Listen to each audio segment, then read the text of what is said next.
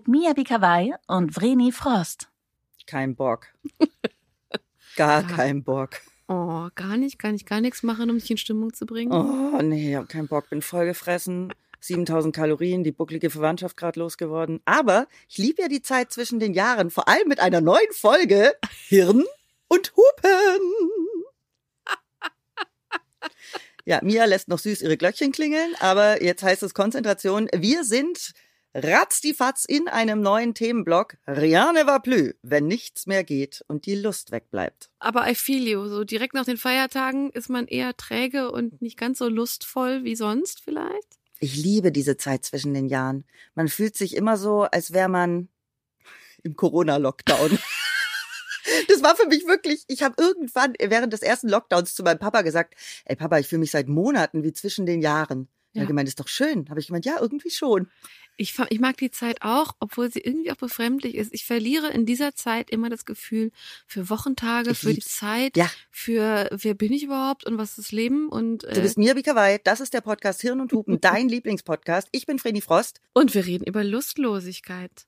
Und zwar sehr lustvoll reden wir über Lustlosigkeit, denn das ist so ein Tabuthema, das wir aufbrechen wollen und finden es wahnsinnig wichtig, dem einen kompletten Themenblock zu widmen. Genau, wir haben uns ja im vorigen Themenblock der Lust, der weiblichen Lust vornehmlich, Orgasmus und auch äh, Selbstbefriedigung gewidmet und dabei festgestellt, dass Lustlosigkeit mehr verdient, als im Rahmen dessen genannt zu werden, dass es das halt auch gibt, sondern es ist ein Thema, das in unserer Gesellschaft sehr viel vorkommt aber ein ganz großes Tabu ist. Man spricht einfach nicht darüber, oder? Absolut nicht. Also ich kenne wenige Freundinnen, mit denen ich über dieses Thema gesprochen habe, ohne dass direkt irgendwie ein Unverständnis kam oder fast schon ein Vorwurf, ja, dann kann doch irgendwas nicht stimmen.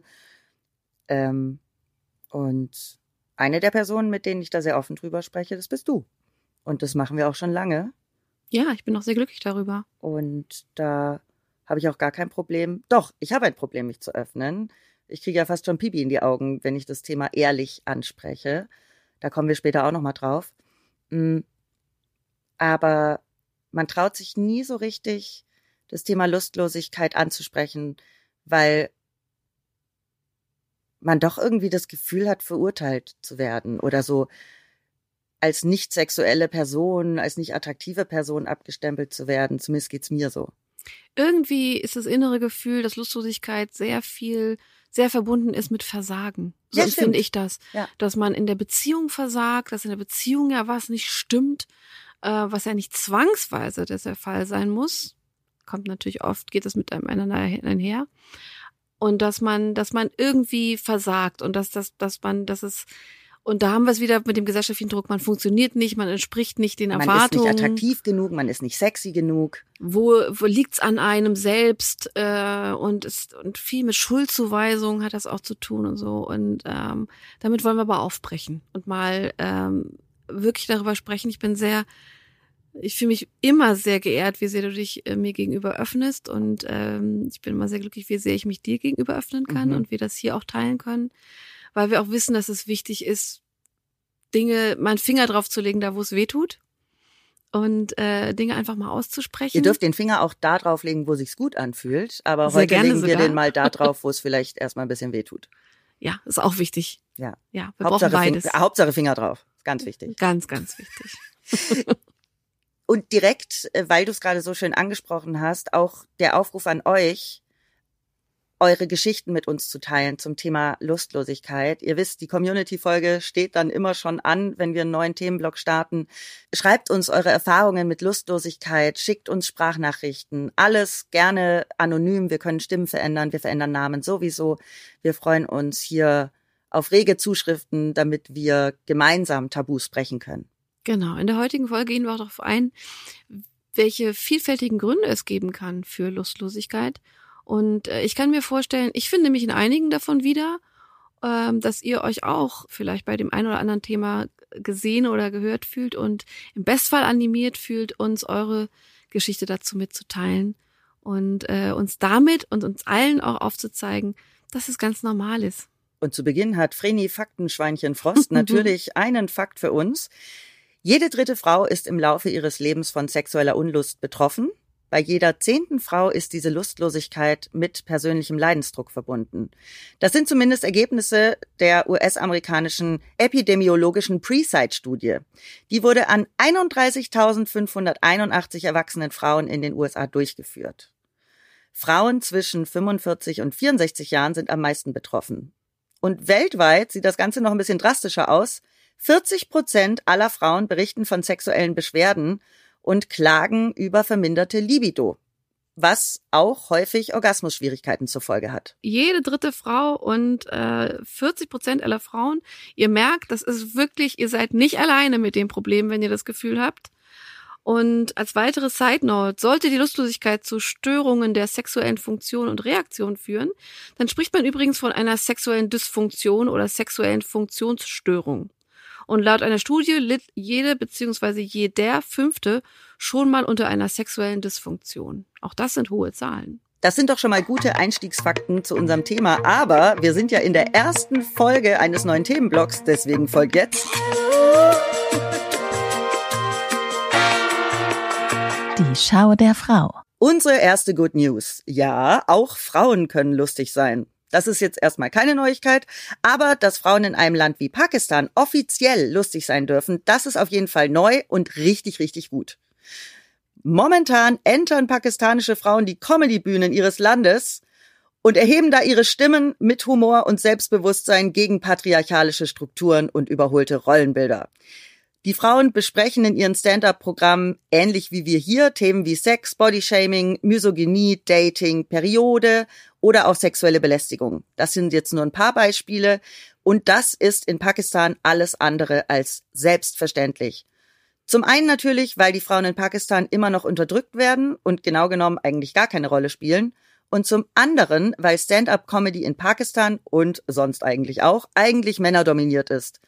Bisher wurden eher Witze über Frauen gemacht als von Frauen. Deswegen Go Frauen gegen die Diskriminierung. Very good news. Very good news. Weiter geht es. Bums Fallera. Gute Nachrichten gibt's auch aus Frankreich. Hier gibt's nämlich ab dem 1. Januar für 18 bis 25-Jährige kostenlose Kondome. Erhältlich sind sie in jeder Apotheke, also Viva la Verhütung. Oder Vive la Verhütung eigentlich. Präsident Emmanuel Macron jedenfalls sprach bei einer Veranstaltung für Jugendgesundheit von einer kleinen Verhütungsrevolution. Ich finde ja, man muss das jetzt gar nicht so einschränken auf 18 bis 25. Ich finde, das ist durchaus auch sinnvoll, Ü25. Das ist sowieso immer sinnvoll. Mhm. Last but not least die dritte gute Nachricht für uns Frauen. Nach über 60 Jahren Verbot erlaubt Kuba endlich wieder Frauenboxen. Was mit Gleichberechtigung im Ring anfängt, ist laut dem Vizepräsidenten des kubanischen Sportinstituts ein wichtiger Schritt für die nationale Entwicklung und folglich natürlich auch für die Gleichberechtigung von Frauen und Männern im Sport.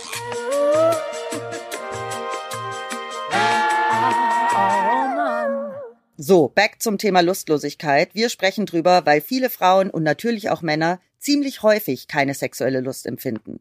Miyabi hat es vorhin schon angesprochen, dafür gibt es die unterschiedlichsten Gründe, psychische als auch körperliche, dazu später mehr.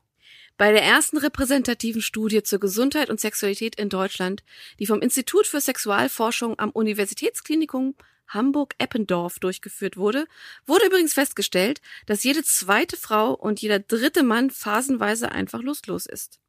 Die Studie wurde zwischen 2018 und 2019 mit insgesamt 4.955 zufällig ausgewählten Frauen und Männern im Alter zwischen 18 und 75 Jahren durchgeführt.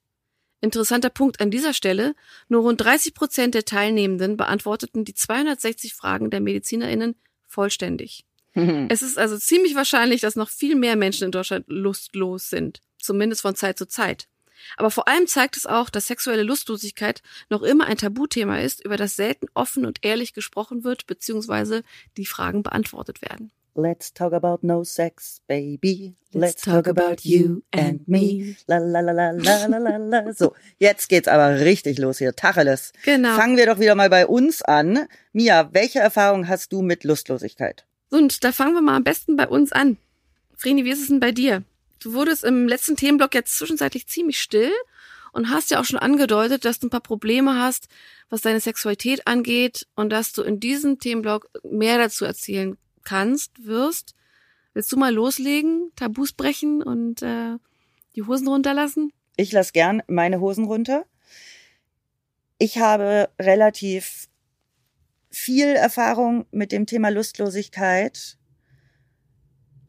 Zum einen durch Depression und Antidepressiva, Medikamente, die ich nehmen musste. Zum anderen durch den Lichen sclerosus, die Hauterkrankung, die ich im Genitalbereich habe, mhm. die teilweise auch zu Schmerzen beim Sex führt. Was beides dazu beiträgt, dass ja Sex für mich, also kein Solo-Sex, sondern Sex mit Partner für mich teilweise schmerzhaft ist. Ich Probleme habe, feucht zu werden, weil ich eben nicht wie früher easy peasy äh, in Stimmung komme, weil da natürlich jetzt, ich sage jetzt kein Traumata dran hängt, aber schlechte Erfahrungen dran hängen. Mhm. Und äh, wir alle kennen das beim Sex. Äh, wenn sich da Druck aufbaut, dann geht halt wenig. Und man, oder ich, ich spreche jetzt für mich, ich habe für mich da sehr, sehr viel Druck aufgebaut, den ich ja sukzessive versuche wieder abzubauen. Ich habe ja erwähnt schon hier im Podcast, dass ich mit 40 Jahren meine ja sexuelle Identität versuche zu finden und dass das gar nicht so einfach ist. Ähm, ich muss halt neue Wege finden, so wie Christina im, äh, im letzten Blog eben auch mit ihrer Behinderung Wege finden muss zur Sexualität, muss ich die mit äh, Krankheit auch neu finden. Dazu kommt, dass ich meinen Körper im Moment auch nicht besonders mag. Ähm, und das ist aber ein Thema, was wir bestimmt auch noch bei äh, Körperwahrnehmung behandeln werden in einem eigenen Blog. Deswegen steige ich da jetzt gar nicht zu tief ein. Einfach nur der Fakt, ich finde meinen Körper im Moment nicht besonders cool ähm, und bin da auch dabei, was zu ändern. Und das sind alles Faktoren, die tragen dazu bei, dass ja ich mich im Bett nicht so wirklich wohlfühle. Dazu kommt, ich bin in einer Langzeitbeziehung, 13 Jahre. Und alle, die in einer Langzeitbeziehung äh, schon mal waren oder viele werden es kennen, da hat man nicht mehr einmal die Woche Sex, äh, da hat man auch nicht mehr einmal im Monat Sex. Ähm, das kann ganz anders aussehen. Und darunter leide ich gar nicht so sehr, weil unsere Kommunikation eigentlich sehr sexy ist. Aber dadurch, dass ich so ein Problem mit mir selber im Moment habe und mit meiner sexuellen Identität, leidet darunter die Lust. Und ähm, ich bin jetzt auch echt kurz davor oder schon dabei, mir professionelle Hilfe da mal zu holen, um einfach jemanden zu finden, der mit mir das ganze Thema neu einordnen kann. Ähm, weil es ja doch in der Gesellschaft noch sehr schambehaftet ist. Ich habe wenige Freundinnen, mit denen ich da ehrlich drüber sprechen kann. Und da dieses Thema ja immer noch so ein Tabu ist, können auch viele gar nicht so wirklich qualifizierte Aussagen dazu treffen, die dir helfen können. Und deswegen bin ja großer Therapiefreund, große Therapiefreundin, habe ja schon viele gemacht und jetzt ähm, würde ich gerne mit einer Therapeutin zusammen meine Sexualität erkunden und finde das super cool und total spannend. Hab noch niemand, ähm, aber bin auf der Suche. Ich finde das einen total mutigen und wichtigen Schritt von dir. Ich finde das super, dass du das machst.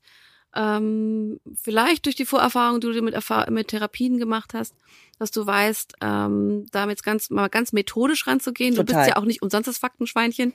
ähm, dass du da einfach vielleicht auch nochmal andere Wege oder andere ähm, Ideen aufgezeigt bekommst, woran das alles liegen kann.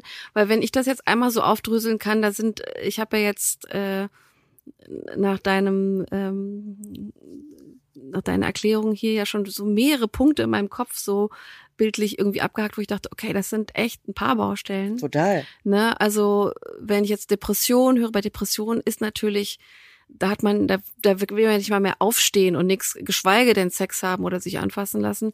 Dann Antidepressiva, was da letztendlich tatsächlich chemisch im Körper passiert. Das kann ich mir auch nochmal vorstellen, dass es einen großen Impact hat. Dann, äh, wenn man wirklich Schmerzen beim Sex hat, äh, gerade auch penetrativer Sex, das nimmt einem natürlich auch die Freude daran und ähm, und wir wissen ganz genau, Sexualität und eine gesunde und, und, und Freude auch am Sex ist natürlich sehr eng verbunden damit, wie wohl man sich im eigenen Körper fühlt, wie frei man sich im eigenen Körper fühlen kann. Also wenn man da auch Hemmungen hat äh, oder nicht frei ist, dann ist das ja nochmal hemmend. Und dann mit einem Partner in, nach 13 Jahren Beziehung ist man ja nochmal in einer ganz anderen Situation. Das kann ich ja sehr gut nachvollziehen.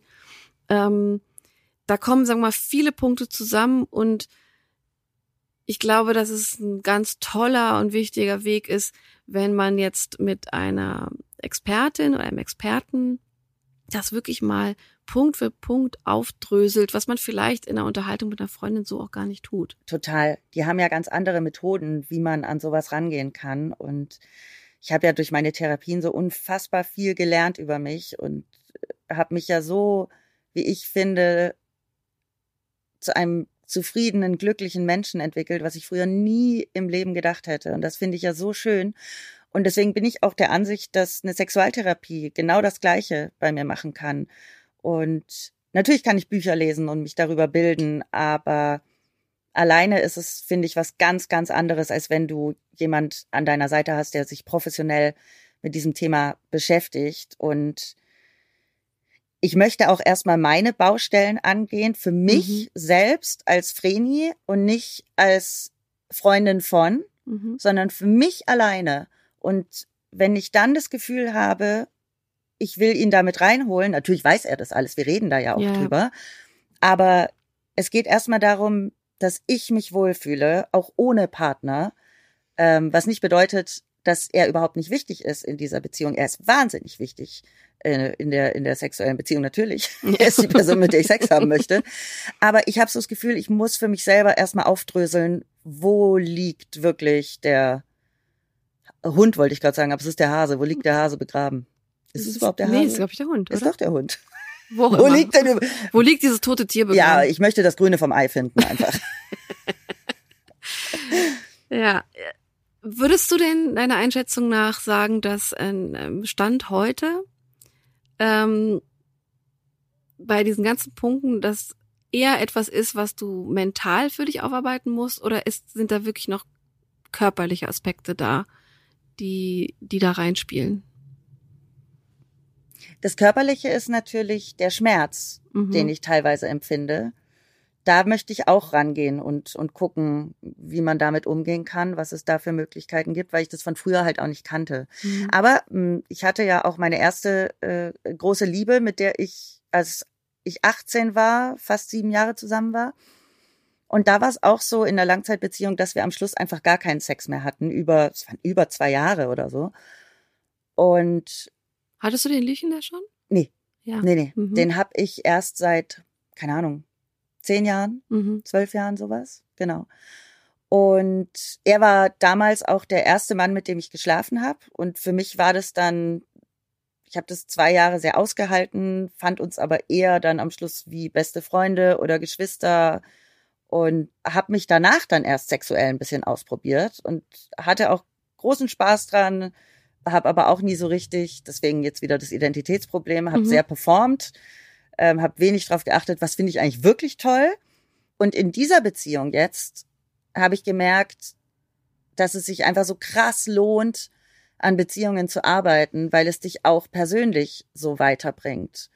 Und wir sagen ja in unserer Beziehung immer, wir sind freiwillig zusammen. Keiner zwingt uns zusammen zu sein. Und solange wir die Grundlage haben und sagen, wir möchten gemeinsam durchs Leben gehen, solange ist auch alles in Ordnung erstmal. Also solange können wir sämtliche anderen Probleme angehen, wie jetzt zum Beispiel die Sexualität. Und das ist für mich einfach auch schon lange ein großes Thema, ähm, was ich sehr vor mir hergeschoben habe. Natürlich hat mir auch äh, Körperkram und jetzt Hin und Hupen hilft mir dabei, da auch ja offener zu werden und auch ihr, unsere Hörerinnen, helft mir total dabei, zu merken, ich bin überhaupt gar nicht allein mit diesen ganzen Problemen. Und das ist ja eigentlich auch genau der Grund, warum wir das Ganze machen. Genau. Also ich mache eigentlich hier eine Selbsttherapie mit euch. ich mache das nur für mich. Nein, ich würde sagen, es ist eine riesige Gruppentherapie, ja, die wir hier machen, ich oder? Also im Grunde sitzen wir hier in einem riesigen virtuellen Kreis, halten uns alle an den Händen. Was ich schön finde zu hören, ist, dass wir wollen gar nicht so tief in deine aktuelle Beziehung reingehen, aber was ich schön finde, ist, dass sie jetzt diesen ihr habt einen ein, ein Stand, was das angeht, das äh, den Druck da sehr stark rausnimmt, da jetzt sofort eine Lösung zu finden oder Sexualität ein Riesen-Issue ist, dass irgendwie eure gesamte andere Beziehung, also alles, was in der Beziehung sonst noch so stattfindet, irgendwie überschattet, sondern es ist ein Thema, das willst du angehen, das wollt ihr angehen, aber du hast den Raum und die Zeit auch, dich mit damit zu befassen. Absolut. Ich denke auch immer, wir sind jetzt 13 Jahre zusammen. Wenn ich mit ihm mein Leben verbringen möchte, dann sind halt drei, vier Jahre, in denen ich meine Sexualität neu finde, halt nix. Und deswegen hat man da auch Zeit. Aber das bedeutet sehr viel, glaube ich, dass man den Druck von außen da nicht oder vom Partner nicht so stark bekommt. Ähm, das habe ich anders erfahren. Wie war das denn bei dir? Welche hab, Erfahrung hast du gemacht? Ich habe auch durchaus Erfahrungen mit Lustlosigkeit gemacht und immer nur in Langzeitpartnerschaften. Also ich bezeichne mich selbst, und das, wenn man die Podcast-Folgen hört, dann kriegt man es auch mit schon als sehr sexuellen Menschen und Sexualität ist mir wichtig und äh, ich habe viel Freude daran. Und habe Lustlosigkeit immer nur in dem Kontext gemerkt, dass wenn irgendwas im System gestört ist, sozusagen. Genau. Ist bei mir genauso. Dann setzt bei mir Lustlosigkeit an. Das heißt, ich hatte auch in den Phasen, in denen ich mich lustlos gefühlt habe, war ich nicht prinzipiell lustlos. Ja. Also ich hatte jetzt nicht generell keinen Bock auf Sex, sondern ich hatte keinen Bock auf Sex mit meinem Partner. Und das ist natürlich ein Problem. Ich hatte ein paar Langzeitbeziehungen und in zweien war es frappierend. Die waren unterschiedlich lang, aber beide jeweils mehrere Jahre. Ich kann es eigentlich runterbrechen, das gilt für beide Beziehungen, dass die Problematik in, in, in dem Mangel an Kommunikation lag und ich den Weg ab einem gewissen Zeitpunkt nicht mehr gefunden habe, eine gesunde Kommunikation zu starten, was den Sex in der Partnerschaft anging.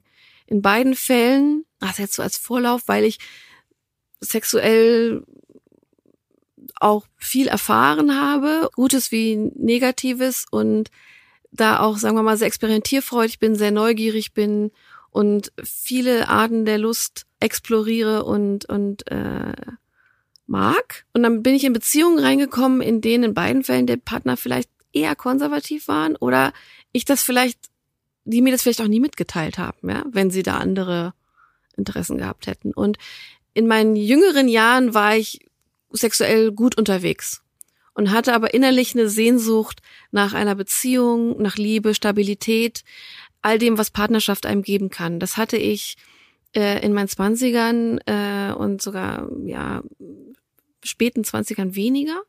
Eher wechselnde Beziehungen, auch mal ein Jahr oder so, aber mh, mm, immer so eine Sehnsucht nach Stabilität und sagen wir mal der, der wirklichen Intimität und Nähe, die eine Partnerschaft einem geben kann, den Halt. Und in beiden Beziehungen wurde mir das gegeben.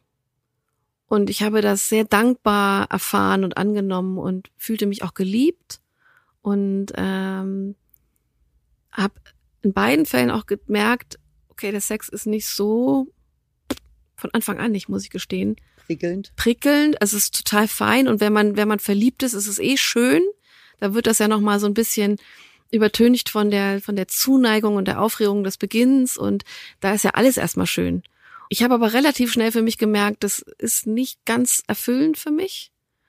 Und ich konnte zu diesem Zeitpunkt schon auch in, Partner, in Sex mit einem Partner kommen, bin ich aber nicht in, in beiden Beziehungen. Und da hat im Grunde schon bei mir der Fehler angesetzt, da nicht offen zu sein oder ich habe mich da nicht offen fühlen können das zu kommunizieren, sondern da war dann halt Verliebtheit oder das, was wir so teilen und äh, was, dass wir was zusammen aufbauen, so viel wichtiger. Und ich habe wirklich diesen Gedanken gehabt, dass ich gedacht habe, Sex ist nicht so wichtig. Ja, ich hatte viel Sex und krassen Sex und geilen Sex, aber äh, ich habe meinen Fokus jetzt gerade so ein bisschen umgeschiftet und dachte, das wäre vielleicht auch normal. Man kann so nach dem Motto, man kann nicht alles haben und was für eine Rolle spielt das überhaupt? Also es war ja nicht so, dass ich zu diesem Zeitpunkt gar keinen Sex wollte, sondern dass der Sex halt, wir hatten halt Sex und das war dann halt fein. Nur mit der Zeit habe ich gemerkt, ich bin nicht sexuell erfüllt. Und neben dem, weil es geht beileibe nicht um reine Technik oder Stellung oder irgendwelche Praktiken, sondern auch der, die Nähe und Intimität, die das erzeugt, wenn man offen in der Sexualität miteinander kommuniziert, was einem Lust bereitet und so weiter. Und dann habe ich gedacht, okay, ich komme beim Sex mit meinem Partner nicht, dann erledige ich das halt praktisch wieder für mich. Das kannte ich ja schon von vorher, von den Anfangsjahren und äh, habe hier eher so Momente der Nähe, der körperlichen Nähe mit meinem Partner, which is also nice, ja. Also ich glaube, dass das auch nicht unwichtig ist, sich gerade in Partnerschaften, die dann auch länger gehen, eben auch sich auch einfach nahe zu fühlen. Aber in beiden Beziehungen gestaltete sich der Sex nicht so, dass man, dass man jetzt nicht sagt, okay, wir machen jetzt nicht 18 Stellungen, sondern ich habe in den Momenten des Sex mich meinem Partner eigentlich gar nicht besonders nahe gefühlt, sondern es war eher, wir hatten da so eine ganz schnell so eine Routine drin. Und einer der Partner hat auch mal gesagt, ja, Sex ist ihm generell nicht so wichtig. Und wir haben so viele andere Sachen, auf die man sich fokussiert. Und da spürte ich halt, okay, da geht's halt darum, der will halt mal kommen und dann ist der Druck raus und so. Und dann wurde es irgendwie für mich gefühlt lieblos. Und ich bin sehr emotional. Und ich brauche, um sexuell angeturnt zu sein, das Gefühl, begehrt zu werden, dass jemand total heiß auf mich ist. Und halt nicht nur heiß auf Sex ist, sondern heiß aufs Kommen ist, sondern auf mich mhm. Sex ist und dass er mich erleben will, weil sonst bin ich im Grunde auch nur so eine Art äh, Masturbationshilfe. Ja. Und äh, ab dem Moment bin ich einfach auch erregungstechnisch raus. Ja, total. Und das war, das war ganz schnell so. Und dann machst du so einige Zeit das halt so mit und hast immer weniger Lust und Freude daran und dann kannst du, also bei mir war das so, kann ich ziemlich schnell auch wunderbar komplett drauf verzichten man groovt sich dann so ein und dann wird auch die Hürde immer krasser, doch wieder Sex zu haben, weil, ja, auf beiden Seiten sich Frustration einstellt. Und ich glaube, ganz viele Paare haben Probleme zu kommunizieren. Ja, ich glaube, das ist, das ist der, das, das Hauptproblem tatsächlich. Und bei uns in, in diesen beiden Partnerschaften war das auch ganz stark so, dass ich habe ja nicht geredet. Das wurde mir auch und auch zu Recht auch vorgeworfen, also auch generell in der Partnerschaft, dass ich, ähm, das habe ich erst in den letzten Jahren gemerkt äh, und da und in den letzten Jahren so stark daran gearbeitet, dass ich jetzt auch wirklich lerne und äh, meine auch meine Gefühle, also jenseits von Körperlichkeit und von Sex zu kommunizieren, meine Wünsche zu kommunizieren. Ja, super cool. Weil ich lernen musste, dass der Partner mir nicht alles von den Lippen ablesen kann oder erraten kann, was und gerade mit muss, mir ist und auch nicht muss. Es ja. ist, es ist, ist A, nicht seine Aufgabe. Verantwortung, ja. dass er mich glücklich macht und meine Bedürfnisse einfach so erkennt, äh, ohne dass ich die kommuniziere. Und das war ist ein Riesenlearning der letzten Jahre, was generell zwischenmenschliches, bei mir auch Freundschaften und auch Partnerschaften beginnt. Und es ist so toll. Betrifft. Ja, und und es verändert extrem viel und schnell du merkst es halt. So weit war ich zu diesem Zeitpunkt nicht. Und erst recht konnte ich das nicht in dieser Situation, in der ich gedacht habe, wir sind jetzt schon ein paar Jahre zusammen und es wird im Grunde eigentlich immer schlimmer, weil so ein neuer Aspekt reinkommt, weil die Situation untereinander wird irgendwie immer unerträglicher. Denn es gab sehr viel unterdrückte Aggressivität von Seiten des, von beiden Seiten eigentlich. Ich war passiv-aggressiv, als ich, wenn ich gemerkt habe, der kommt jetzt wieder angerobbt und versucht jetzt Schema F, ich will nicht und irgendwie warum bin ich wieder in dieser Situation? Ich muss mich ja praktisch entweder dem ergeben oder ich muss mich der Situation stellen, dass ich schon wieder Nein sage. Und dann gibt's entweder Streit oder halt diese, diese, ja, dann. Die Mauer wird halt immer höher. Würde, also genau, die Mauer wird immer höher. Und ich habe gleichzeitig gedacht, ich kann nach all der Zeit jetzt aber auch nicht sagen, ich mag das nicht so, wie wir das machen. Ich habe es einmal in einer der Partnerschaften versucht, es anzusprechen und habe gesagt, ich kann das nicht. Ich kann nicht von, äh, dass, dass wir so, wir funktionieren und wir haben, äh, wir machen irgendwie die ganzen Sachen im Alltag zusammen und sonst irgendwas und dann der Kopf ist ganz woanders und dann liegen wir im Bett und dann passt's gerade und dann, also jetzt mal ein bisschen krass formuliert, robbst du einmal über mich drüber und ja, dann soll du ich denkst nur und ich oh, soll okay, das jetzt geil jetzt, finden. Jetzt ist gleich vorbei, okay, gut. Genau und und und und dir ist das genug oder was? Und ich glaube nicht, dass es ihm genug wäre. Ja. Er hätte das einfach nur dann halt akzeptiert so. Mhm. Und für mich war es immer weniger akzeptabel, aber ich konnte das nicht sagen. Und dadurch, dass ich, dass wir darüber überhaupt nicht drüber sprechen konnten, habe ich gespürt, dass die Aggression meines Partners in den jeweiligen Beziehungen irgendwie latent auch immer höher wurde, bis sie auch offen ausbrach. Und äh, in der einen Beziehung wurde es tatsächlich, wurde ich tatsächlich angebrüllt. Und in der anderen Beziehung ähm, nicht.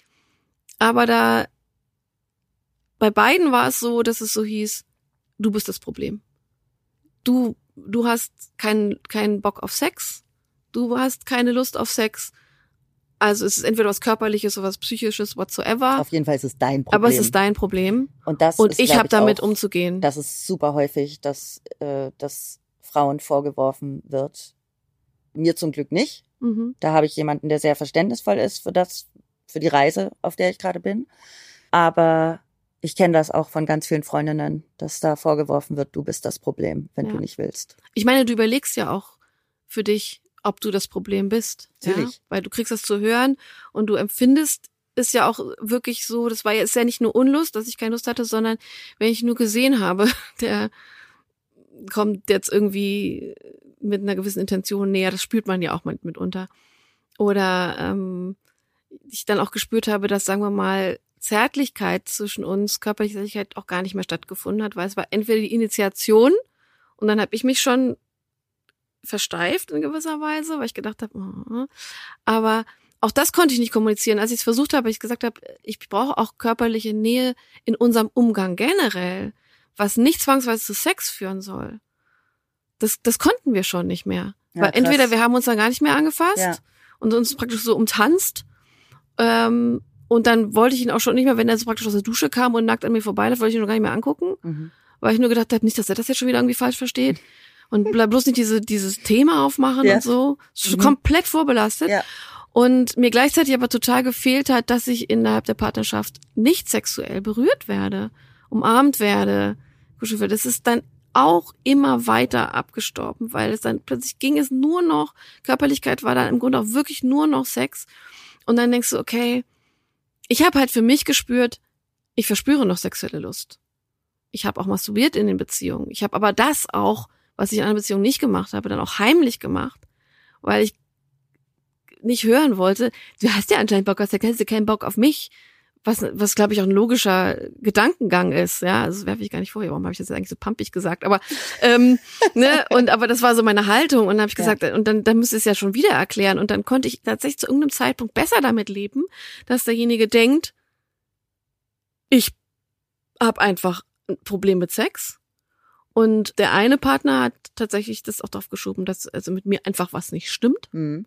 Und beim anderen, mit dem ich vielleicht auch tatsächlich näher und enger war, nicht nur über die Jahre, sondern auch einfach menschlich, der natürlich auch viele meiner, meiner, meiner Vorgeschichte kennt, hat das irgendwann mal für sich, ich glaube, das war auch so ein Coping-Mechanismus von ihm, da auf meine Erfahrung mit sexueller Gewalt geschoben. Und gesagt, ich müsste da mal in Therapie gehen, aber deswegen, weil ich da eine, weil ich da eine Störung habe und das wirkt sich auf unsere Sexualität aus. Und ich war zu diesem Zeitpunkt schon so voller innerer Aggression, dass ich gedacht habe, ich bin in Therapie gewesen wegen dieser Sachen und ich gehe damit um.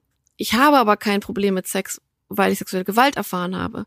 Das habe ich aufgearbeitet oder ich bin dabei, aber das weiß ich. Ich bin sogar tatsächlich, habe ich eine große sexuelle Lust auch danach gehabt, sondern habe eher Probleme in anderen Punkten, wenn es gerade so um um um, um ähm, darum geht, wenn wenn es ein Machtungleichgewicht gibt oder wenn ich mich irgendwie, da- dann dann setzen Trigger ein, aber nicht bei Sexualität. Was das Problem hier ist, ist ist doch nicht mein Problem hier, sondern es wäre unsers. Das konnte ich aber nicht kommunizieren. Das war definitiv mein Fehler. Ich konnte halt nicht sagen, pass auf, das ist, wir haben hier ein Problem. Und das hat nichts damit zu tun, was ich erfahren habe in der Vergangenheit, sondern was, was bei unserer Dynamik stimmt, was nicht. Und da müssen wir was tun. Und es ging aber so weit, dass ich gesagt habe, bevor ich meinem Partner sage, dass mich der Sex mit ihm null erfüllt, Mhm. dann nick ich lieber ab, dass ich sage, ja, das ist, ähm, Ja, das ist mein Trauma. Ja, das ist schon krass. Bei mir war es in meiner ersten Langzeitbeziehung ähnlich, dass ich irgendwann gar nicht mehr wollte, dass er mich anfasst. Ja. Weil ich, also es war dann echt schon so wie so ein Versteifen oder Mhm. Zusammenzucken, auch im Alltag nicht. Ich wollte einfach nicht mehr berührt werden. Krass, dass man sich dann trotzdem noch so lange in so einer Beziehung hält. Ja. Das waren bei mir ja über zwei Jahre und jetzt ist es aber ganz anders. Wir sind mega verkuschelt. Also wir sind immer noch super verkuschelt. Wir sind total körperlich im Alltag. Und ich hatte da am Anfang schon auch Sorge, weil ich dachte, oh Gott, jetzt fängt das wieder an. Jetzt bin ich in Mhm. einer Langzeitbeziehung und jetzt hat man keinen Sex mehr und jetzt hört's auf. Und jetzt kann ich mir aber viel besser die Gründe klar machen, warum ich eben viel weniger Lust habe auf Sex und dass das alles auch eine Reise ist und ein Prozess und dass es trotzdem total schön ist, Körperlichkeit mit ihm zu erleben. Das Ja. liebe ich.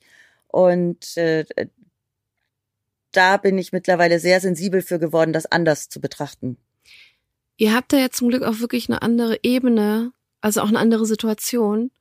Ich glaube auch, weil eure Kommunikation, das ist, da, da sieht man den Dreh- und Angelpunkt, in dem Punkt nicht gestört ist. Ihr redet ja sehr viel, auch über alles andere. Und ähm, ich glaube, keiner kennt dich so gut wie er. Du vielleicht? Ich vielleicht noch. Aber warten wir mal, bis wir Bock auf Sex miteinander haben und das mal Issue wird. aber Stimmt. ähm, Dann wird's hart. dann wird's Mia. hart. aber Da ist ähm, kein Zuckerschlecken hier. das ist Arbeit. mhm. meine Erfahrung war definitiv so, weil ich war, ich war ja auch dann zu irgendeinem Zeitpunkt komplett versteift und dachte, ich hatte eine große Sehnsucht nach Berührung, Nähe, ähm, auch körperliche Intimität jenseits des Sex und hätte gedacht, darüber vielleicht auch tatsächlich eher einen Zugang wieder zurück zum Sex mit dem Partner zu finden, weil es war meine Erwartungshaltung war ja nicht, äh, der Sex muss so geil sein mit uns und das ist er nicht und deswegen will ich ihn nicht, sondern ähm, ich habe mich nicht gesehen gefühlt, gehört sowieso nicht, ich habe ja auch nicht geredet. Ähm, und dann wurde ich gar nicht mehr berührt, gar nicht mehr sinnlich erfahren. Ich habe da keinen Zugang zu überhaupt irgendeiner Form von Sex gefunden. Und dieser Moment, okay, jetzt ran an die Mutti, rüberrutschen, fertig aus die Maus, umdrehen, schlafen. Ähm, und das möchte ich mal aus, aus reiner Fairness auch mal sagen. Minute Masturbation. Genau, aber aus reiner Fairness möchte ich auch sagen, dass ich ziemlich sicher bin, dass beide Partner, um die ähm, sie geht, nicht generell so Sex haben. Ja? Ja. Das ist ja auch eine Dynamik, die miteinander entsteht. Ähm, und dass die eine ganz andere Sexualität haben können, wenn sie sich selber auch freier gefühlt hätten in der Beziehung. Mhm. Aber das war das dann jetzt. Ich glaube, dass vielleicht Männer, ich will es nicht pauschalisieren, aber denken, na dann lieber so so Sex als gar keinen. Denn man muss ja. Ja, man muss ja oder ich habe halt jetzt Bock Ja. und so und ähm, und das dann mit Sicherheit über die lange Zeit auch nicht befriedigend gefunden hätten, wenn wir diese Art von Sex gehabt hätten tatsächlich, aber es halt so eher hingenommen hätten, dass das der Sex ist in der Partnerschaft, aber Hauptsache Sex. Und ich und ich glaube viele Frauen kann ich mir vorstellen, dann eher denken, nee, habe ich lieber gar keinen Sex als diesen Sex. Und ähm, da gibt es eine Diskrepanz und ähm, ich kam in beiden Beziehungen aus dieser selbstgebauten Falle nicht mehr raus, wenn man den Blame einmal nimmt, annimmt, ähm, den praktisch wieder abzugeben und sagen, nee, so ist es aber eigentlich gar nicht. Und ich würde gern daran arbeiten, dass wir da wieder zueinander finden. Ich wollte in beiden Beziehungen, weil da geht natürlich auch um drumherum sehr viel kaputt und gerade wenn es da noch andere Issues in der Beziehung gibt, wo du dann die Bereitschaft verlierst, überhaupt dran zu arbeiten und eher so aufgibst. Und ich habe in beiden Fällen gemerkt, dass sobald die Beziehung beendet ist, bin ich ja sexuell wieder komplett aufgeblüht. Ja, ja. Und ähm, das, äh, das war für mich selbst auch schon auch, auch wieder eine krasse Erkenntnis zu sehen. Es ist alles da, ja. Das war bei mir nach der Langzeitbeziehung auch so, nach der ersten, dass ich komplett nochmal ja überhaupt mein Sexleben entdeckt habe ja, und dachte ja auch schon so, ich habe damals ja noch keine Ahnung von nix gehabt und dachte Ja. auch, ich wäre asexuell. hast du gedacht? Ja, ja, habe Mhm. ich gedacht. Und äh, die Beziehung war ja dann nach sieben Jahren, knapp sieben Jahren vorbei.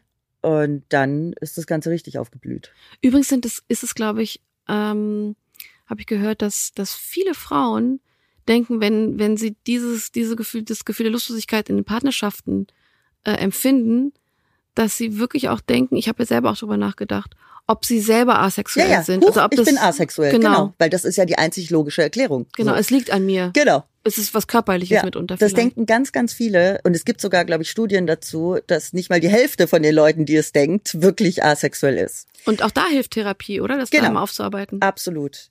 Jetzt haben wir beide, glaube ich, über das Hauptproblem gesprochen, was viele haben, nämlich Sexualität in einer Langzeitbeziehung. Es gibt natürlich auch noch andere Mhm. äh, ja, Ursachen für Lustlosigkeit, nämlich Stress, Depressionen hormonelle Verhütungsmittel, weil sie das Gleichgewicht der Hormone und die Libido damit auch beeinflussen, die Wechseljahre und damit das verbundene Absinken von Östrogen, Schwangerschaft, Geburt und Muttersein Ja. ist ein großes Thema, Großes Thema. Alkoholkonsum, Schmerzen beim Sex beziehungsweise Vaginismus. Vaginismus ist eine Verkrampfung der Beckenbodenmuskulatur. Das kenne ich nicht, aber ich kenne andere Schmerzen. Endometriose kann auch ein Grund sein, dein Liechen kann ein Grund sein. Es gibt da sehr viele unterschiedliche Sachen. Natürlich macht Druck das Ganze nicht besser. Oh ja. Ein Grund können auch zu wenig männliche Hormone sein. Androgenmangel nennt man das. Diese sind vor allem als Vorstufe für die Östrogenbildung wichtig. Und außerdem steigern Androgene bei Frauen auch die Libido. Mangelndes Selbstbewusstsein, ein schlechtes Körpergefühl, du hast Bingo. es vorhin angesprochen. Viel zu hohe Erwartungen an Sexleben oder den perfekten Orgasmus. Früher Bingo. Und dann gibt es aber natürlich auch asexuelle Menschen, die es tatsächlich sind. Ja, ich fand diese Folge total schön als Einstieg in das Thema, weil wir bisher jetzt erstmal unsere Erfahrungen berichtet haben. Und ich freue mich wahnsinnig, dass wir in der nächsten Folge eine ganz tolle Expertin bei uns haben, mit der wir professionell in dieses Thema eintauchen dürfen. Worüber wir jetzt natürlich beide weniger sprechen können, da wir beide kinderfrei sind, äh, ist ja die gesamte Thematik, wie es nach Schwangerschaft und Geburt mit Lustlosigkeit aussieht. Ich glaube, auch das ist ein Punkt, den man gut mit einer Expertin besprechen kann. Oder mit euch. Oder mit euch. Ihr könnt uns dazu Genau. eure Nachrichten schicken.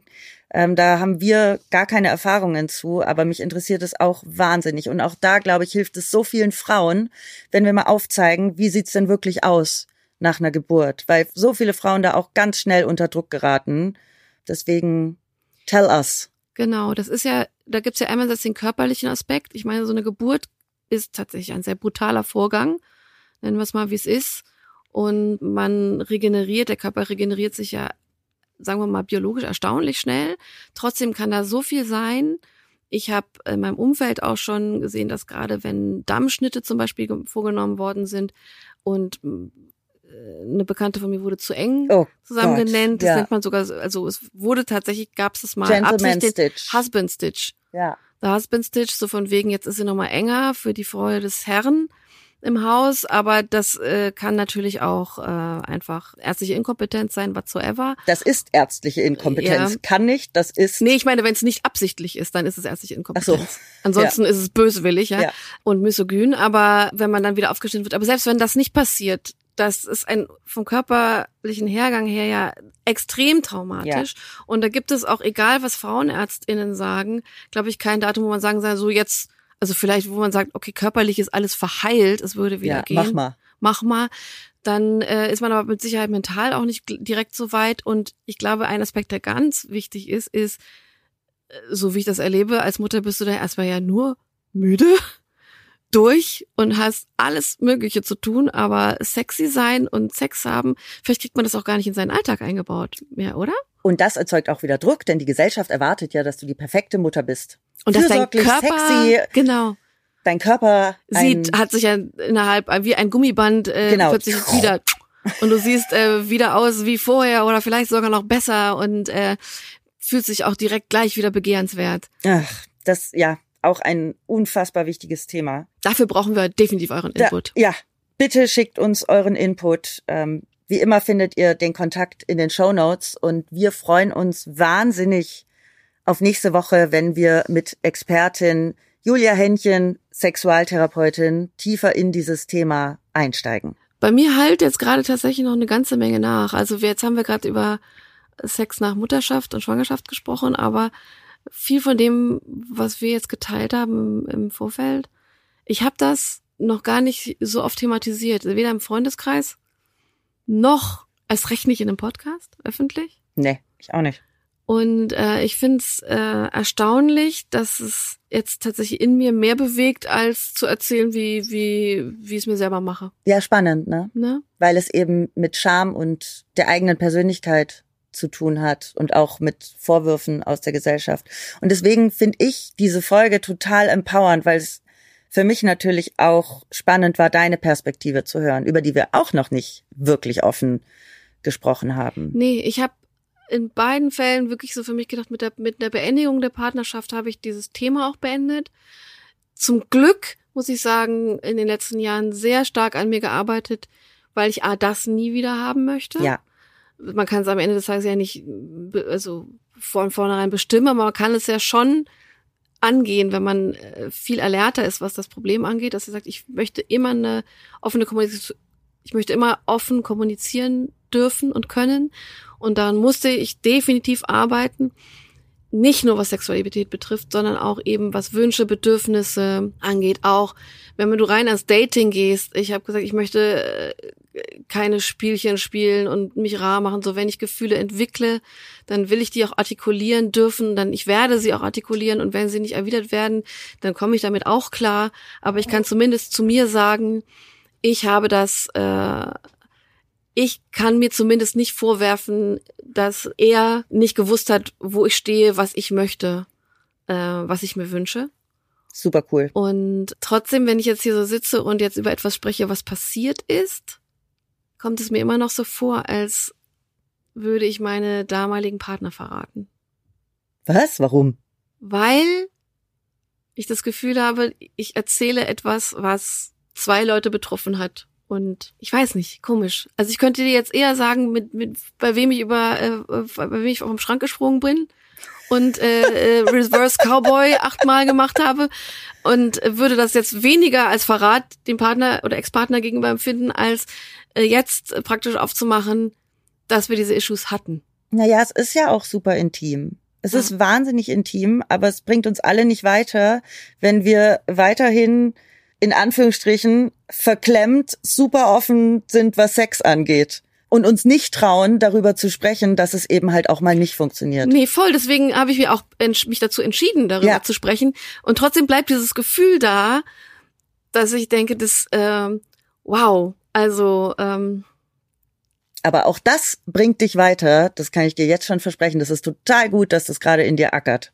Ich wette, es ackert nach dieser Folge in vielen von uns. Ja, es ackert total in mir und ich, ich finde es auch wichtig und äh, ich glaube, der, der Punkt für, für mich auch zu, zu sehen war auch, weil ich habe ja selber dann auch irgendwann mal, äh, ich habe vielleicht offiziell die Schuld auf mich genommen, aber sehr viel Schuld auch an ihn abgegeben, an den jeweiligen Partner, als ich gedacht habe, ja, aber du hast kein Verständnis und du willst nur diesen Sex und äh, erst in, in, im Nachhinein ist mir klar, beide wären sexuell sehr viel sagen wir mal, lustvoller, experimentierfreudiger mit Sicherheit oder freier gewesen. Das ist ja eine gem- gemeinsame Dynamik gewesen. Und dass es eher dieses Ding war, okay, dann nehme ich halt das, was so, was, wie es geht, bevor ich es gar nicht nehme und äh, entwickelten sich dann so und auch die Aggression, die sie entwickelt haben, kam ja aus einer Frustration heraus. Und eigentlich entwickle ich das Verständnis für die andere Sicht erst jetzt in der Ja, Retrospektive. Geil. Ja. Überleg mal, wie geil das ist. Es ist kein Verrat. Es ist eigentlich ein Verzeihen, nicht nur dir gegenüber, sondern auch deinem Partner gegenüber. Und das ist was total Wertvolles. und ein, ein absolutes Wissen, dass man in zukünftige Beziehungen mitnehmen kann, dass, dass Kommunikation eins ist und dass es sowas wie Schuld nicht gibt, sondern dass da einfach zwei Leute dranhängen. Nice. Love it. Gute Erkenntnis. Mit der gehen wir in die nächste Folge im Themenblock Rianne Verplü. Und wir freuen uns sehr, eure Geschichten zu lesen. Absolut. Dann hören wir uns nächste Folge mit Expertin Mit Pauken und Trompeten und Hirn und Hupen nächste Woche. und ganz viel Lust Eure Vreni. und eure Mia.